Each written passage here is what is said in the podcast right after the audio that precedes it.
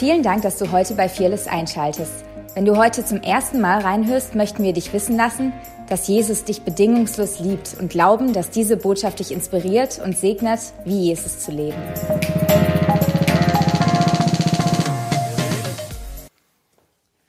Geht's euch gut? Ein paar von euch. Wow. Ah, nach der Lobpreiszeit. Ah. Praise God, dass wir ab nächster Woche singen dürfen. Wow.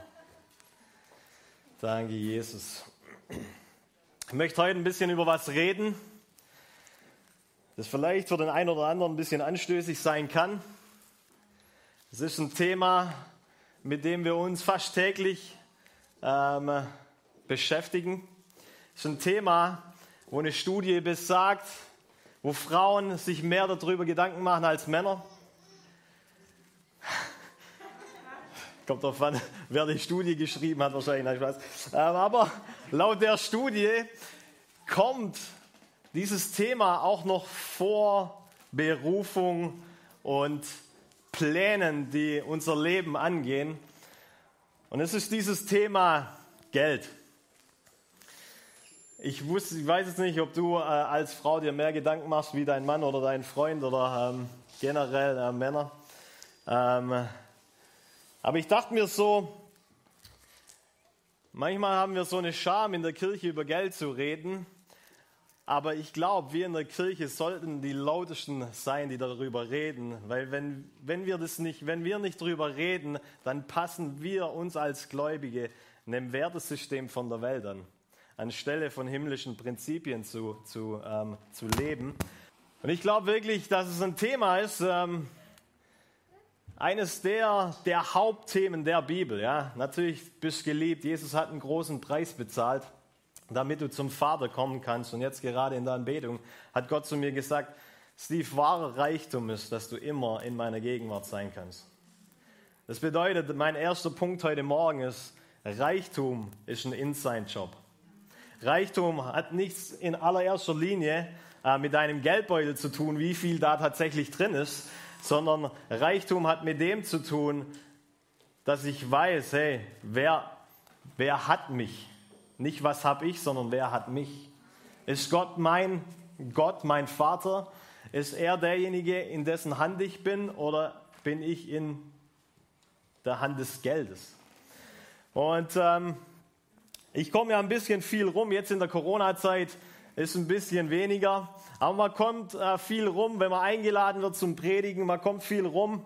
Und vielleicht bist du das erste Mal in der Kirche heute, vielleicht kannst du mit Gott gar nicht so viel anfangen, aber ich glaube, du kannst mit Geld ganz viel anfangen, weil du es tatsächlich jeden Tag in der Hand hast. Und ich möchte dir einfach heute eine Perspektive geben. Was passiert, wenn du nicht mehr Geld in der Hand hast, sondern auf einmal Gott dein Partner wird und Geld anfängt für dich Dinge zu tun?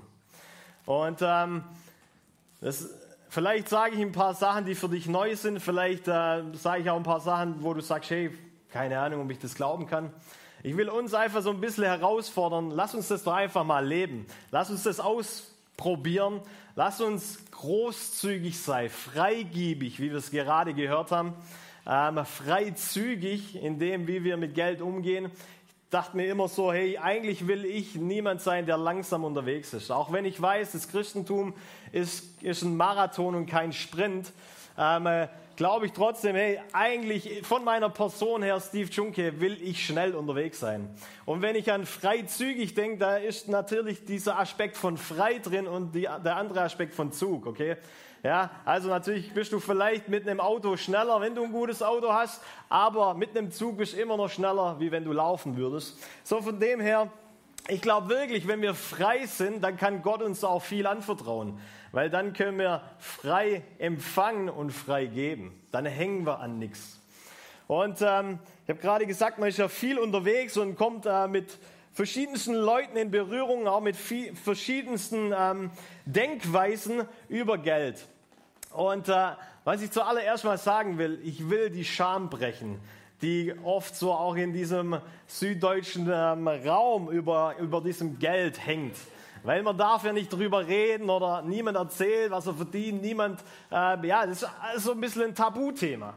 Und ähm, wenn man so ein bisschen unterwegs ist, dann kommen auch immer wieder solche Slogans, solche christliche Klischees, die ähm, Leute raushauen, wenn man fragt, ja und, was machst du so? Was, was, was machst du in deinem Alltag? Und ähm, eins der Klischees ist, dass Leute sagen, wenn man so fragt, hey und, was machst du? Dann sagen sie, ja, ich lebe im Glauben.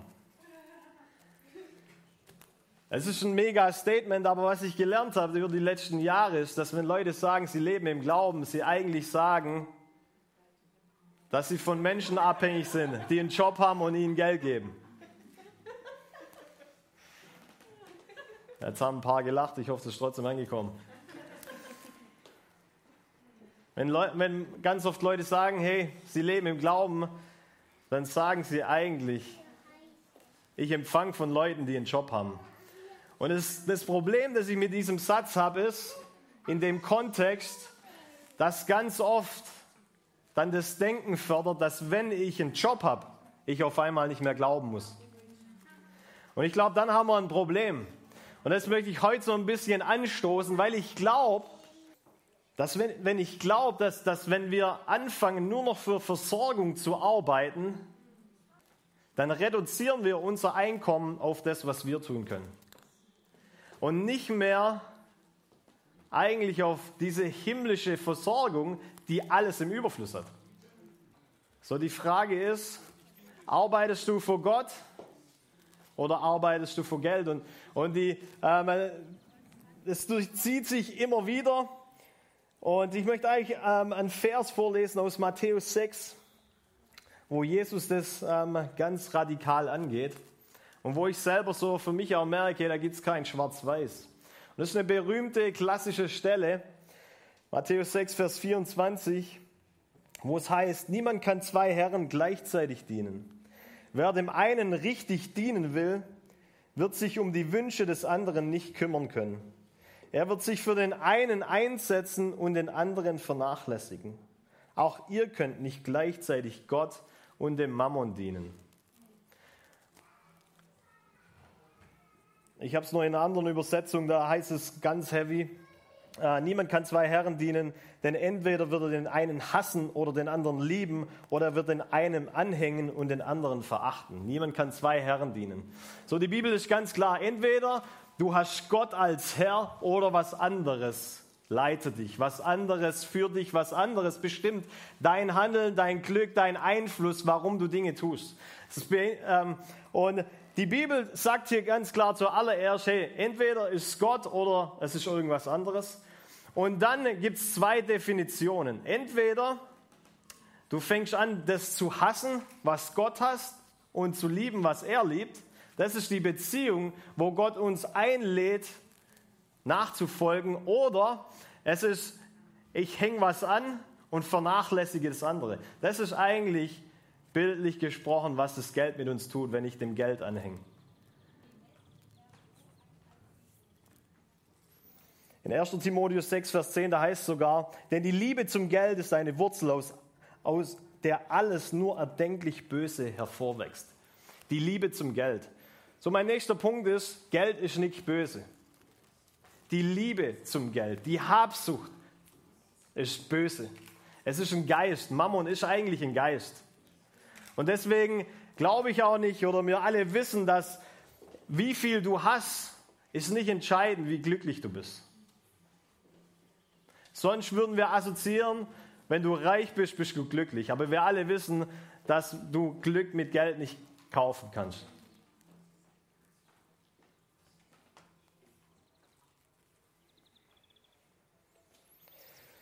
Okay, jetzt sagt vielleicht der eine oder andere, Boah, krass, okay, alles klar. Ich glaube ganz ehrlich, dass das Evangelium ein Wohlstandsevangelium ist. Vielleicht nicht das, was du mit einem Wohlstandsevangelium assoziierst, aber ich glaube, das, was Jesus für uns getan hat, hat uns in einen wohligen Stand gebracht. Du hast jetzt Zugang zu dem Kostbarsten, was es auf dem Planeten gibt, Gottes Gegenwart. Du bist gesegnet mit jeder geistlichen Segnung in der Himmelswelt. Ich lese euch einfach nur mal ein paar Verse vor.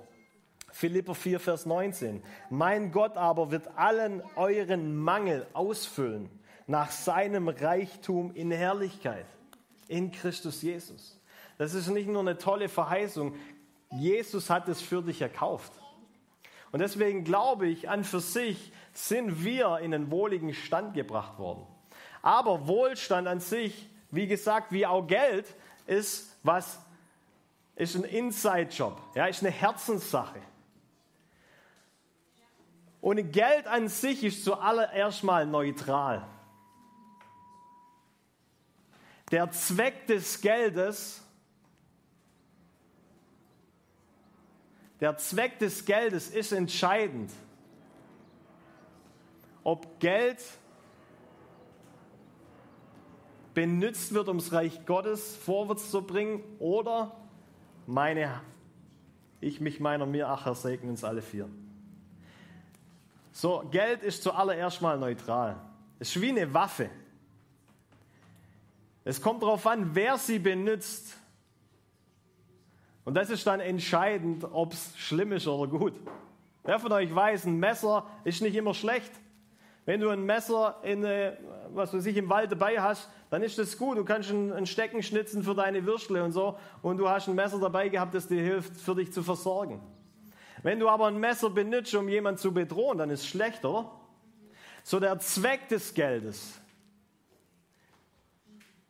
kommt von dem, der es benutzt. Und deswegen glaube ich, ist es wichtig, dass wir Christen verstehen müssen, dass Geld nichts Schlimmes ist, aber dass wir eine Perspektive brauchen von Gott, damit wir wissen, wie wir es einsetzen. Fühlt sich ein bisschen schwer an hier drin. Praise God. 2. Korinther 9. Das aber bedenkt, wer kläglich sät, der wird auch kläglich ernten. Und wer im Segen, äh, im Segen sät, der wird auch im Segen ernten. Jeder, wie es sich in seinem Herzen vornimmt, nicht widerwillig oder gezwungen, denn einen fröhlichen Geber hat Gott gern. Da kriegen wir das Ding her. Dass wir fröhlich geben sollen. Gott aber ist mächtig, euch jede Gnade im Überfluss zu spenden, so dass ihr in allem alle Zeit alle Genüge habt und überreich seid zu jedem guten Werk. Ich lese mal nochmal den Vers 8 vor. Gott aber ist mächtig, euch jede Gnade im Überfluss zu spenden, so dass ihr in allem, alle Zeit, alle Genüge habt und überreich seid zu gutem Werk. Wow, da hat er eine gute Laune, wo er das geschrieben hat. Wie geschrieben steht, er hat ausgestreut, er hat den Armen gegeben, seine Gerechtigkeit besteht in Ewigkeit. Nur eine kleine Anekdote hier. Großzügigkeit hat was mit meiner Gerechtigkeit zu tun. Gott ist der größte Geber. Er hat das Beste, das er im Himmel hatte, gegeben für dich und mich. Diese Großzügigkeit hat Transformation hervorgebracht. Was kann deine Großzügigkeit hervorbringen? Er aber, der dem Sämann Samen darreicht und Brot zur Speise, er möge euch die Saat darreichen und mehren und die Früchte eurer Gerechtigkeit wachsen lassen, so dass ihr in allem reich werdet zu aller Freigebigkeit, die durch uns Gott gegenüber Dank bewirkt. Wir haben hier was das, das ähm, wo, wo Paulus sagt, hey, ihr habt zum einen Samen und ihr habt zum einen Brot. Und es ist wichtig für uns, dass wir verstehen, was ist, von, was ist von Gott für uns, für uns persönlich gegeben, das eigentlich Brot ist, was wir essen sollen. Und was ist Saat, die du eigentlich geben sollst, wieder pflanzen sollst, damit sie Frucht bringt. Das Interessante ist auch, dass Jesus, wir alle wissen, Jesus ist für uns gestorben, er ist am Kreuz für uns gestorben, hat unsere Schuld getragen. Das griechische Wort für das, was Jesus am Kreuz getan hat, ist sozo. Und es beinhaltet nicht nur Erlösung, Befreiung, Heilung, sondern auch Wohlstand. In anderen Worten, Gott will genauso, dass dir vergeben ist, wie er auch will, dass du Wohlstand hast.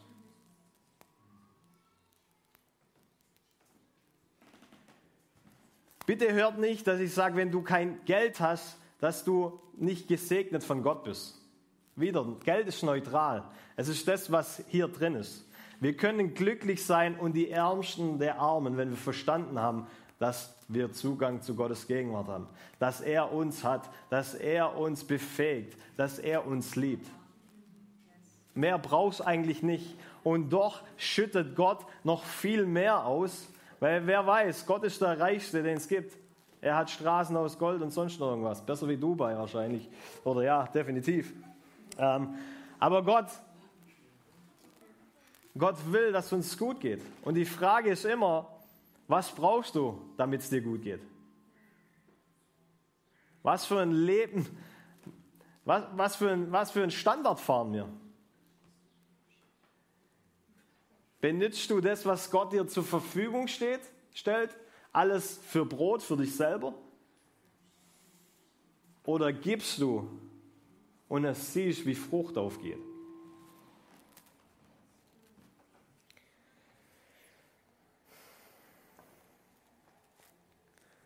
Israel ging aus Ägypten raus als die Reichsten, so reich, dass Ägypten nichts mehr hatte.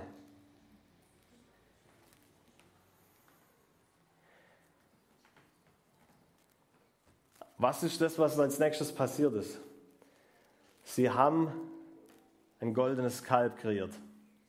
So der, der Reichtum, der Segen Gottes kann entweder für den Segen der Nationen sein oder ein Götze in unserem Leben werden. Und das ist, das ist eine Herzenssache wo du dich selber prüfen musst, wo du selber mit Gott im Gespräch sein musst. Hey, okay. Viele sagen auch, wie viel ist denn zu viel Geld? Oder wie viel ist zu viel? Wann weiß ich das? Und äh, ein guter Prediger hat mal gesagt, du weißt, wann es zu viel ist, wenn die Summe das Vertrauen einnimmt, das du Gott gegenüber hast. Weil dann nimmt Geld oder der Segen den Stellenwert ein, den eigentlich Gott in deinem Leben hat. In Lukas 16, da heißt es, geht also schon mit dem Geld, an dem so viel Unrecht haftet, nicht gut und un also geht also schon mit dem Geld, an dem so viel Unrecht haftet, nicht gut und treu um. Wer wird euch dann die Reichtümer des Himmels anvertrauen wollen? Als ich das gelesen habe, dachte ich zuallererst mal so, hä, okay, warum haftet an Geld Unrecht? Das Interessante ist tatsächlich, der Spiegel, also spiegel.de, habe es vor kurzem gelesen, hat eine Studie rausgebracht, dass an jedem Euroschein, den es in, in, ähm, in Europa gibt, an jedem Euroschein Kokainspuren haften. Sprich, das Geld, das du in deiner Tasche hast, hat Kokainspuren drin. Sagt der Spiegel, okay, sag nicht ich, aber keine Ahnung, so, so ist es halt anscheinend. Was will ich da damit sagen? Ich will jetzt niemand Angst machen oder sonst irgendwas, aber ich will damit sagen, dass ähm, Geld, oder ich sage mal einfach, der, ja, wir nehmen einfach mal Geld, der Feind benutzt das Geld oder du kannst es benutzen. Und ich glaube, selbst wenn, ähm, sag ich mal, jetzt da irgend so ein, so ein Rauschgiftmittel an meinem Geld hängt, weil ich ein Botschafter bin, ein Repräsentant des Himmels, in meiner Hand wird, wird quasi dieses Geld umgewandelt als was Positives wieder. Versteht ihr? Weil ich eine andere Perspektive habe und weil ich ein Repräsentant von einem anderen Königreich bin. So das, was der Teufel vielleicht versucht hat mit diesem, sag ich mal, Segen, das kann ich umdrehen für was Gutes.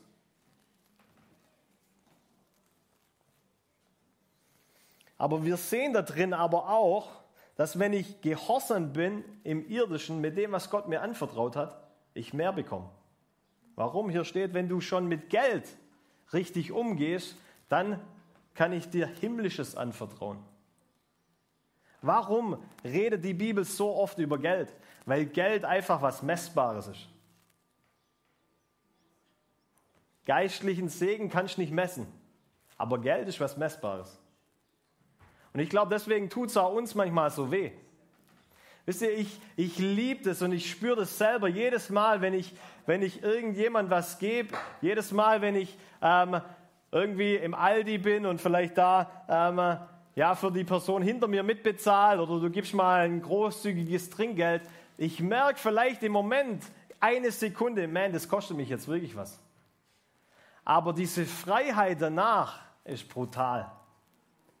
Also zumindest geht es mir so. Und ähm, wir haben in unserem Leben schon einige coole Sachen erlebt, bestimmt du auch, wenn du zurückdenkst, ähm, wo du ähm, versorgt wurdest, wo du Dinge geschenkt bekommen hast, wo einfach diese Güte Gottes sichtbar wurde, wo er andere Menschen geschickt hat, wo du vielleicht Geld in deinem äh, Briefkasten gefunden hast und so weiter. Ähm, ich möchte euch eine Geschichte erzählen. Wir waren ja in, in, auf einer Bibelschule und da haben Leute in uns hineingesehen.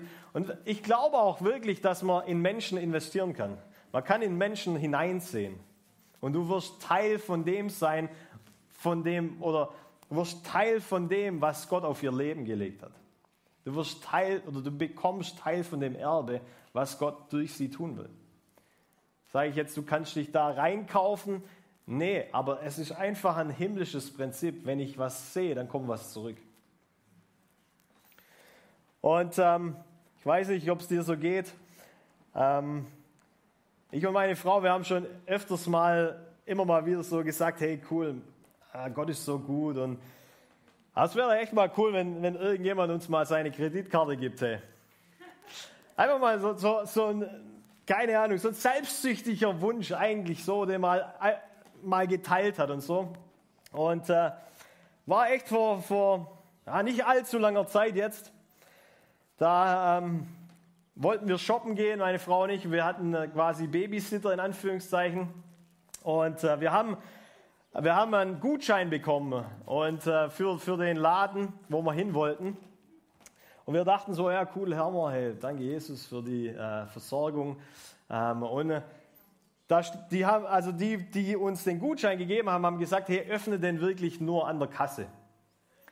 Und äh, wir haben dann so ein bisschen eingekauft, so wie man halt einkauft und sind dann zur Kasse und an der Kasse haben wir natürlich schon so ein bisschen geredet, was denkst du, was drin ist und ähm, ähm, was, was, denkst du? Da kann man natürlich auch prophetische Sachen draus machen und rat mal, wie wir draufzahlen müssen. und, ja, und äh, wir sind da so und, und denken halt so, ja, okay, ähm, ja, es wird bestimmt jetzt nicht nur 10 Euro sein, aber ja, praise God, hey, äh, voll gut, voll genial. Und wir gehen da zur Kasse und dann machen wir das Ding auf und dann ist eine schwarze Kreditkarte drin. Und äh, da, dann der PIN dabei und so. Und praise God, ey. krass. Das hat unser komplettes Denken gesprengt. Oh my goodness. Wow. Aber in dem Moment, der voller Freude war, haben wir uns, oder habe ich mich ertappt und habe gedacht, dang it, ich hätte schon noch mehr kaufen können. Und ich habe gemerkt, wie dieser Armutsgeist kommen will und mir sagen will, guck mal, da ist jemand so großzügig. Hättest du gewusst, was in dem Ding drin ist, dann hättest du nicht für dich selber eingekauft oder also in Anführungszeichen so, wie es vielleicht für dein Genüge ist, sondern du hättest im Überschwung eingekauft, was eigentlich eine Armutsmentalität ist weil du nur, das aus, nur, das, also nur diese Gabe ausnutzen wolltest. Und ich habe dann kurz mit meiner Frau darüber geredet und wir haben wirklich gesagt, Mama mia, echt krass. Ey. Warum erzähle ich das? Man, man tappt so schnell da rein. Da gibt es keine Verdammnis. Ähm, wir waren so, so dankbar für, für dieses Geschenk und ähm, es war wieder so, so ein Dream come true, kind of äh, wenn man halt äh, so mit Gott ein bisschen am Reden ist und was man sich so wünscht, hey, eine Kreditkarte mal in so einem Umschlag oder wie auch immer. Aber ich habe so selber gemerkt, hey, krass, wie, es kommt nicht auf die Kreditkarte sondern auf mein Herz. Ey. Ah, und es ist so, es ist so viel mehr wert, dass wir unser Herz bewahren, uns nicht verkaufen. Und es war so ein Moment, ah, der hat mir so, auf der einen Seite, ich war so dankbar und auf der anderen Seite hat es mir wehgetan, weil ich selber gemerkt habe, dang it, da ist noch was. Da ist noch was, das muss raus sein. Und das Geniale ist, dass Großzügigkeit es rauslockt. Und deswegen, wir sind so dankbar für alle großzügigen Leute, die hier bei Fearless dabei sind. Wir haben jetzt über die letzten Jahre schon mehrere Familien ähm, schuldenfrei ähm, kaufen können, in Anführungszeichen, aufgrund von dessen, weil wir verstanden haben, hey, wir wollen nicht nur in uns selber investieren, ja, dieses Brot essen, sondern wir wollen auch Samen sehen. Und äh, bin natürlich da mega dankbar für jeden Einzelnen von uns. Aber will uns auch ein bisschen challengen. Wo leben wir noch so ein bisschen im Armutsgeist? Wo, wo ähm, geht es doch noch sehr viel um ich, mich, meiner, mir? Ach, Herr, segne uns alle vier. Und äh, am Ende vom Monat haben wir nichts mehr und wir klagen so ein bisschen Gott an, was da los ist.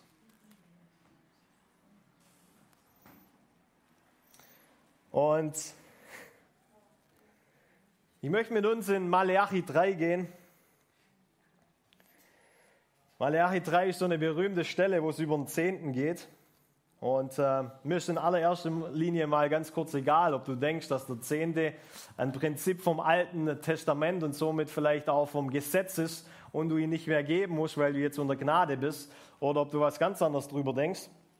Ähm, aber ich will es einfach mal ganz kurz vorlesen. Und dann will ich was vorlesen, das mich vor kurzem einfach ähm, gehittet hat. Weil ich bin ein, ich bin ein Mann, ähm, ich habe die Finanzen meiner Frau gegeben, weil ich einfach ähm, einen klaren Kopf haben will, fokussiert sein will und nicht vom Geld gesteuert sein will. Aber ich bin ein Mann von Prinzipien. Ich glaube, das Königreich hat Prinzipien. Egal, ob du gläubig bist oder nicht gläubig bist, die funktionieren.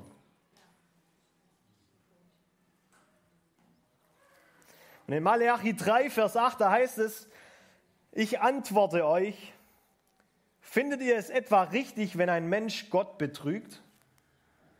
Doch genau das tut ihr die ganze Zeit. Ihr entgegnet, womit haben wir dich denn betrogen?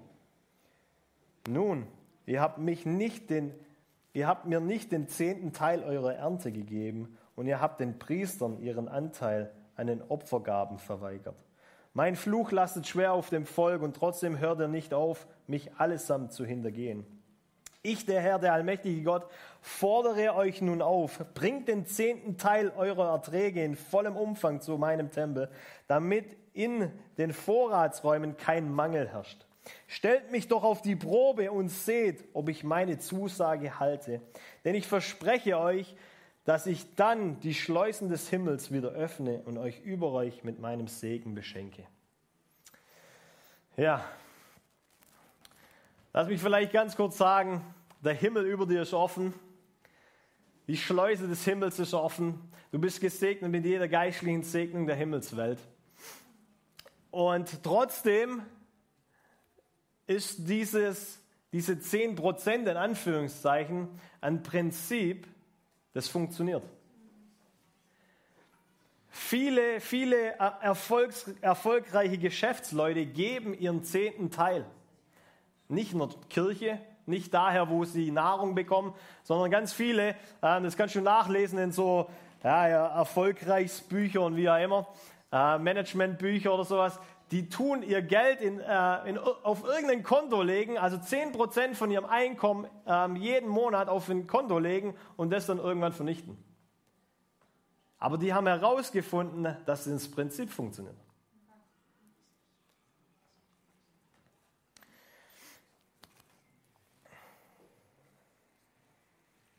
Ich finde es interessant, dass Gott, und äh, ich, ich werde nachher noch zu den Zehnten ganz kurz was sagen, aber ich will einfach ganz kurz hier meinen Noten folgen, meinem Aufschrieb.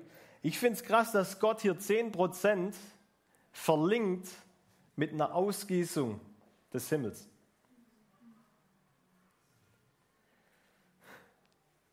In anderen Worten, ich habe hier ein Euro Für ein Euro, wenn du ein Euro hast, wenn du dieses, wenn du dieses Prinzip verfolgst, dann hast du Gott für 10 Cent als deinen Partner.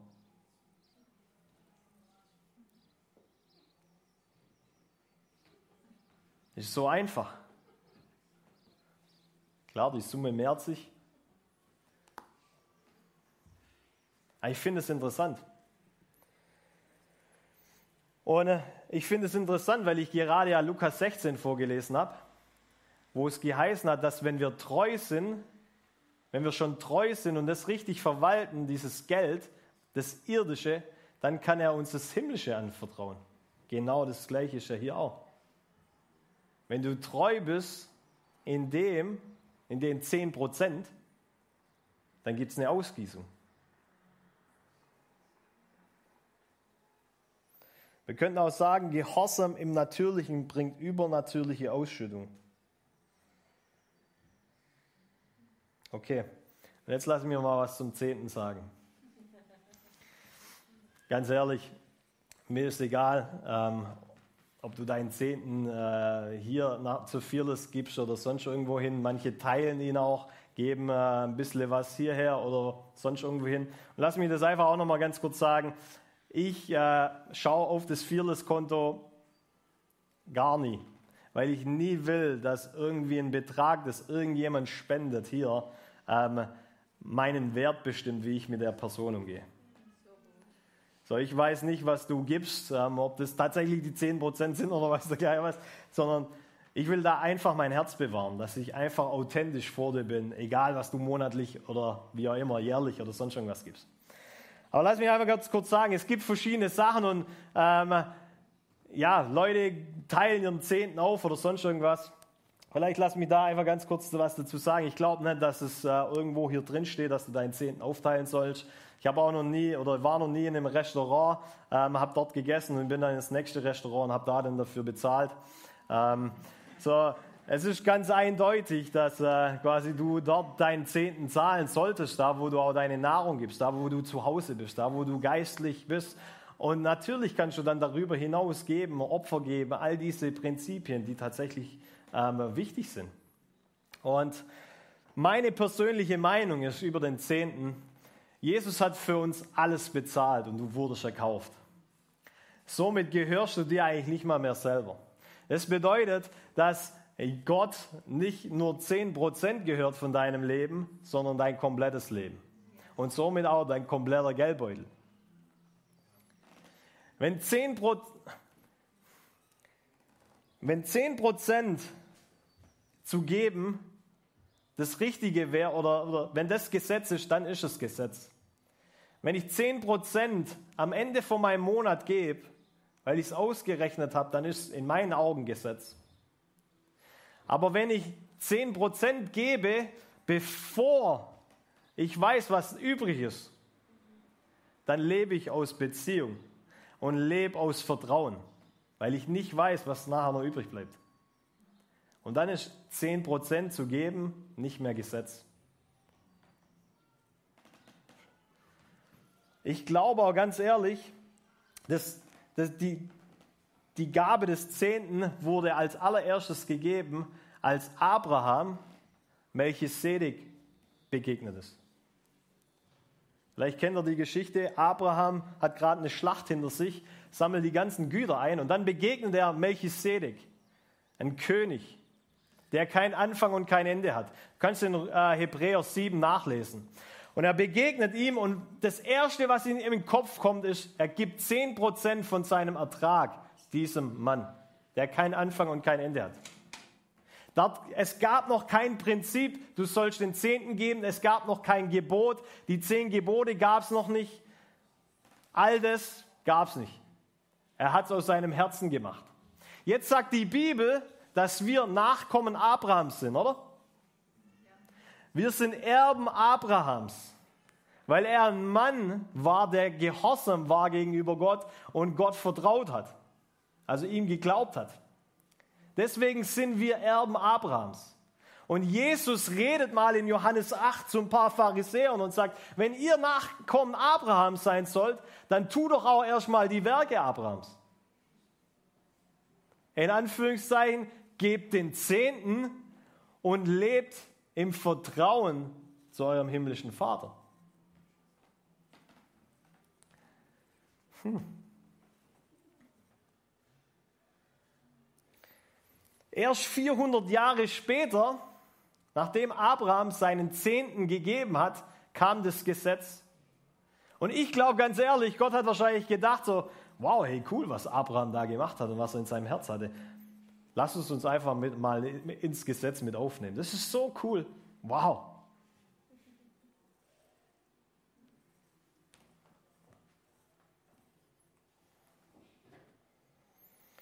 Und jetzt erzähl, oder ich lese euch ganz kurz vor, was mich vor kurzem wirklich ähm, ja, geflasht hat. In Hebräer 7 wird es nochmal aufgeführt, dass Abraham Melchisedek seinen Zehnten gab. Und dann steht da was, ah, ich lese euch vor, das ist so gut. Hebräer 7, Vers 9.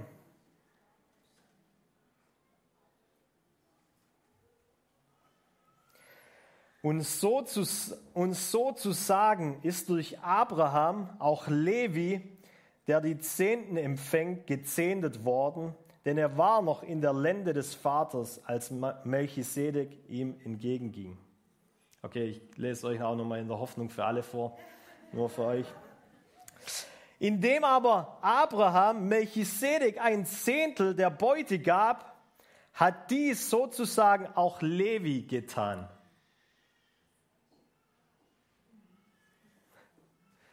Abraham gibt Melchisedek, der kein Anfang und Ende hat, seinen Zehnten. Eine Spende von der Beute, die er erwirtschaftet hat. Und dann heißt es, Levi hat auch seinen Zehnten gegeben. Das Problem ist, Levi ist erst 150 Jahre später geboren. Abraham gab seinen Zehnten jemand, der kein Anfang und kein Ende hatte. In Anführungszeichen, Gott hat auch kein Anfang und Ende. Er ist ewig. Wenn du in Gott investierst, dann investierst du in, in was Ewiges und du, du erbst ein Erbe. Sodass deine Kinder und Kindeskinder aufgrund von deinem Opfer, von deinem Invest ein Erbe haben. Ist das nicht krass? Ihr hört euch ja sehr positiv an. Okay, die Deutschen sagen dann, ja, muss ich jetzt meinen Zehnten vom Brutto oder netto weggeben? Ich habe mir mal die Frage aufgeschrieben, weil die kommt ja immer wieder. Und ganz ehrlich, wie gesagt, wenn du 10% gibst, also die Zahl 10%, du kannst es machen 10%, aber ganz ehrlich, wenn Gott viel mehr gehört, ist es eine Beziehungsfrage. Was, was soll ich denn, oder wie viel darf ich behalten? Was ist Brot für mich und was ist Saat? Aber ich will dir wirklich sagen, nimm 10 Prozent, nicht als Gesetz, aber als Beispiel. Wir geben mindestens 10 Prozent. Wir gehen nie drunter. Also ich persönlich. Okay. 1. Mose 4. Und es geschah nach Verlauf einer Zeit, da brachte kein dem Herrn eine Opfergabe von der Frucht des Erdbodens. Und Abel, auch er brachte von den Erstlingen seiner Herde und ihrem Fett. Und Gott blickte auf Abel und auf seine Opfergabe, aber auf Kain und auf seine Opfergabe blickte er nicht. Und keiner krimmte sehr und sein Antlitz senkte sich. Und wir alle wissen, keiner hat dann Abel umgebracht.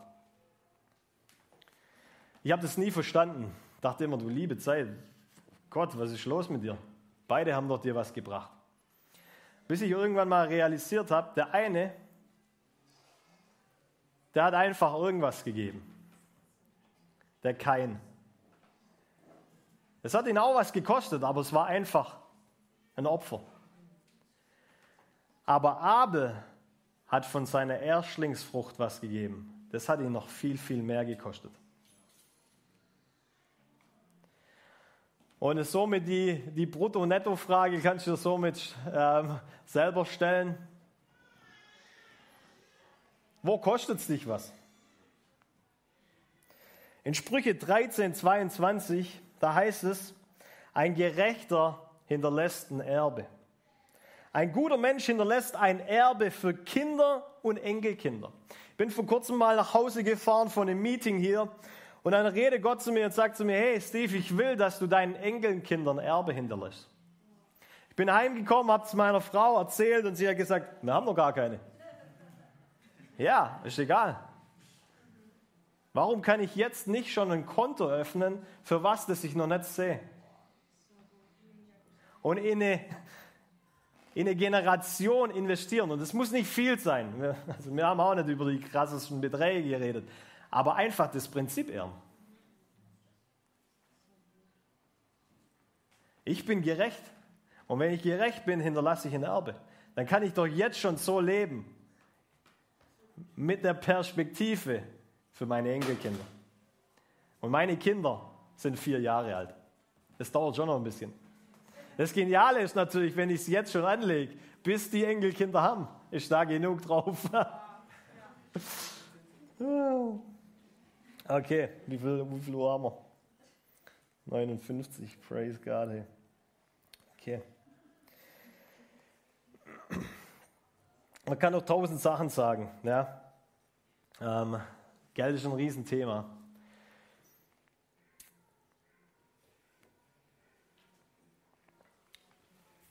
Lass mich noch sagen, in der Bibel heißt, wer, wer den Armen gibt, der leiht Gott. Ich habe es bei uns im Chorteam gesagt, wie dämlich sind wir eigentlich, dass wir das nicht machen? Wie cool ist es, wenn du, von, wenn du Gott Geld leihst? Also wenn du Gott Geld leihst, kommt mit Sicherheit immer mehr zurück. Und dann gibt es noch eine weitere Stelle, ich habe sie gerade nicht parat, aber die gibt es, könnt ihr nachgoogeln. Da heißt es, dass ein König, der den Armen gedenkt, dessen Thron wird auf ewig bestehen. So, es gibt verschiedene Dinge, Prinzipien, die wir als Gerechte meiner Meinung nach tun sollten. Und ich glaube wirklich, dass wenn wir eine Stadt transformieren wollen, das nicht ohne Großzügigkeit funktioniert. Deswegen will ich uns animieren und will uns Hoffnung geben und sagen, okay, gib zuerst mal Gott 10% oder sonst irgendwas. Und dann nimm dir, so, so, so will ich das machen, nimm das, dann nimm nochmal 10% und vielleicht 5% investieren in Arme.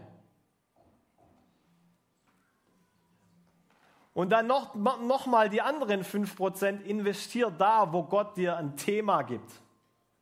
Ich bin ein Typ, ich merke dass Gott, ich bin so ein Gerechtigkeitstyp. Ja, wenn ich Filme anschaue oder sonst irgendwas und da laufen Dinge, die nicht so cool sind, auch mit Frauen oder so, das, ich muss es ausmachen. Meine Frau sagt ab und zu immer so, soll ich es ausmachen? Rosamunde Pilcher ist schon zu heftig für dich, oder wie? Ähm, aber hey, ihr sagt, da gibt es auch so Szenen. Aber ich merke, wie, wie das... Wir gucken jetzt den Bergdoktor, praise God, eine Stufe besser. Aber ich merke so, das, das macht in mir was. Und ich habe festgestellt, dass es nicht einfach nur irgendwas ist, so okay, ähm, du kannst halt mit dem Film nicht umgehen oder sonst irgendwas, sondern dass Gott mir ein Thema aufs Herz gelegt hat um, äh, also sage ich mal jetzt, die Ungerechtigkeit, die mit Frauen ähm, äh, passiert, ja, auch in unserer Stadt oder so, ja, Prostitution, die ganzen Sachen, dass das ein Thema ist, das mich mega triggert. Und weil es ein Thema auf meinem Leben ist, will ich da rein investieren.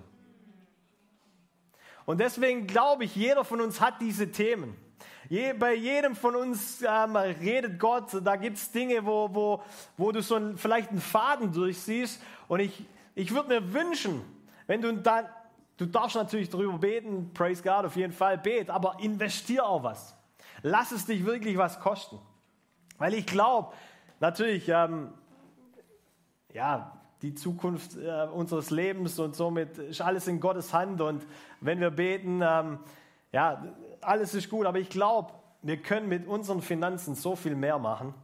Und möchte uns einfach ermutigen, da zu schauen, da zu hören, wo, wo wir dran sind. Und vielleicht deswegen auch so mein Tipp an das, was ich immer weitergebe, wenn ich mit jüngeren Leuten unterwegs bin, die gerade erst Jesus kennengelernt haben und jetzt sagen, ja, muss ich jetzt mein Geld der Kirche geben oder sonst irgendwas. Ähm, hey, lass, lass, lass Gott dein Herz berühren, was Finanzen angeht. Erkenn, dass du, dass du jetzt einen wohligen Stand hast und aufgrund von dessen das Geld, das in deiner Tasche ist, eine himmlische Perspektive kriegt, wenn du es austeilst. Und, äh, aber ich sage schon immer wieder, und ich will es einfach hier ganz klar sagen, ich sage zu jedem, hey, fang mal an zu errechnen, in Anführungszeichen, was 80 Prozent von dem ist, das Gott dir anvertraut jeden Monat. Und fang mal an, mit diesen 80 Prozent zu leben. Und diese andere 20 Prozent, investier die. Investier da in dieses Haus, wo du zu Hause bist, wo du Nahrung bekommst, nicht in ein anderes Restaurant, sondern da, wo du gesettelt bist, da, wo du Nahrung bekommst und dann investier in Arme und in das Thema, das Gott auf dein Leben legt. Und ich glaube, ich glaube, dass es unseren Geldbeutel berühren wird. Ich will nicht sagen, du wirst dann reich, du bist reich. Das ist die Perspektive. Ich bin jetzt schon königlich. Ich brauche theoretisch nicht mehr mehr.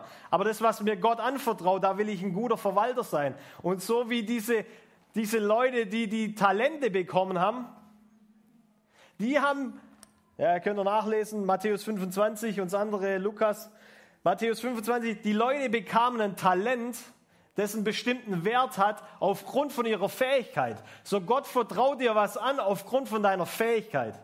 Und all diejenigen, bis auf den, der es vergraben hat, ähm, früher dachte ich immer, oh, das ist aber ein harter Herr, der Typ war einfach dämlich. Also der Typ, wo es vergraben hat. Ähm, weil er ja wusste, wie der Herr tatsächlich ist. Und er hätte es einfach auf die Bank bringen können und er hätte wenigstens die Zinsen haben können. Ähm, also für alle die, die Mitleid mit dem haben, Spirit of Stupid. Ähm, auf jeden Fall, die haben was bekommen aufgrund von ihrer Fähigkeit, kann man da nachlesen. Matthäus 25. Ja, verschiedene Geldbeträge und die haben damit ähm, gehandelt, die haben damit was getan auf, mit ihrer Fähigkeit. Und Jesus hat gesagt, hey, habt ihr Hammer gemacht? Ihr werdet über vieles gestellt. Und dann gibt es noch dieses andere Gleichnis und mit dem ende ich.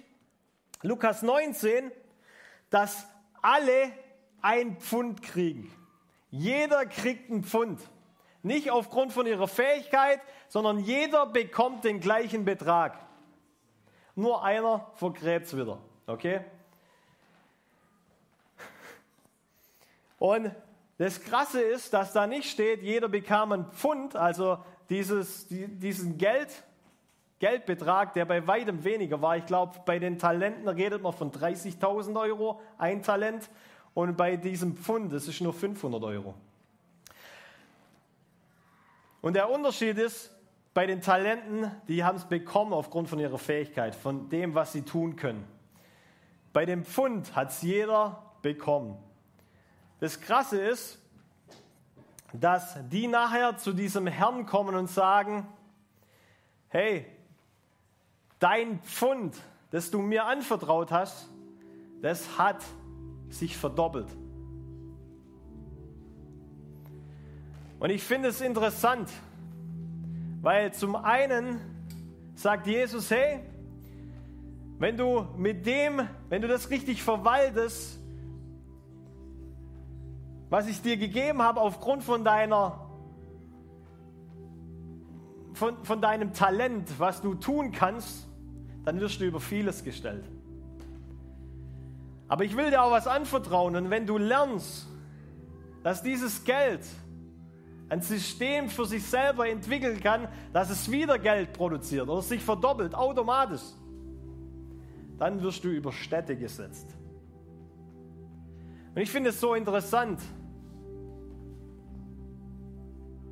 weil Geld ist immer nur neutral. Aber was passiert, wenn viele Christen da draußen rumlaufen, die wissen, dass ihr Glück nicht in dem ist, was sie haben, sondern dass ihr Glück in dem ist, wer sie hat. Und die Frage, die wir uns immer wieder stellen müssen, ist, habe ich das Geld und das Geld dient mir oder hat das Geld mich und ich diene dem Geld? Die, Frage, die wir uns immer wieder bei allem stellen können. Was hat mich? Und deswegen glaube ich, ist es wichtig und deswegen reden wir oder deklarieren wir über unserem Geld, wenn wir es hier einsammeln und geben dieser Waffe eine Bestimmung. Weil wir nicht einfach nur ein Opfer einsammeln, damit es der Kirche gut geht, sondern wir wollen sie aussenden. Und immer wieder, wenn du dein Geld in der Hand hast, bevor du irgendwas bezahlst, bevor du irgendwas tust, will ich dich herausfordern. Bekomm diese Perspektive, dass du der General bist, der jetzt seine Armee aussendet und sie aussendet zu einem Zweck, der viel größer ist, viel besser ist als das weltliche System.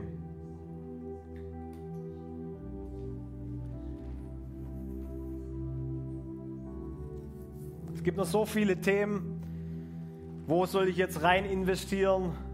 Wo soll ich äh, oder darf ich äh, ja, die ganzen Sachen machen? die die Welt halt tut. Die Frage für mich ist immer, hey, ist die Welt mein Vorbild oder ist das Reich Gottes mein Vorbild? Tue ich mich unterordnen oder was auch immer, ich investiere in die Aktie und die Aktie, weil es halt gerade cool ist, weil es die Welt auch tut? Ich begrenze mich selber auf nur das, was die Welt tut. Lass mich nochmal mit diesem Statement enden.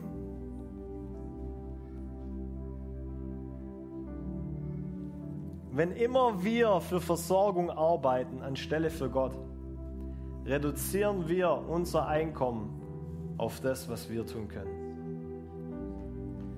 Das ist mein Wunsch, dass wir erkennen, dass Gott unser Arbeitgeber ist. Egal wo du arbeitest, bei Big Names oder vielleicht nicht so Big Names. Du arbeitest für Gott. Und wenn du das realisierst, dann tust du dein Gehalt nicht mehr auf dieses weltliche System reduzieren, was dein Arbeitgeber dir geben kann, sondern du bist frei und kannst deshalb himmlisches empfangen. Das bedeutet aber auch, du brauchst dich nicht mehr über dein Gehalt beschweren. Wenn Gott mein Arbeitgeber ist, dann kann ich bei McDonald's die Burger wenden, kann mein Bestes geben und kann eine Himmelskultur mitbringen. Wenn es nur ein Job ist, den ich tue, um Geld zu verdienen, dann reduziere ich mich selber auf diese Nummer, die unten auf meinem Gehaltsding steht.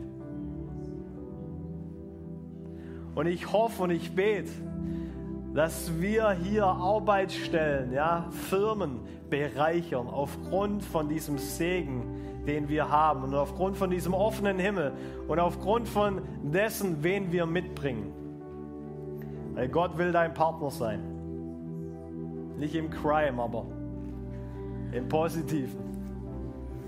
Weil Jesus, ich Danke fürs Reinhören. Wir glauben, dass der Heilige Geist durch seine Liebe, Kraft und Wahrheit Veränderung bringt und dich zurüstet, diese Begegnung in dein Umfeld hinauszutragen. Sei gesegnet.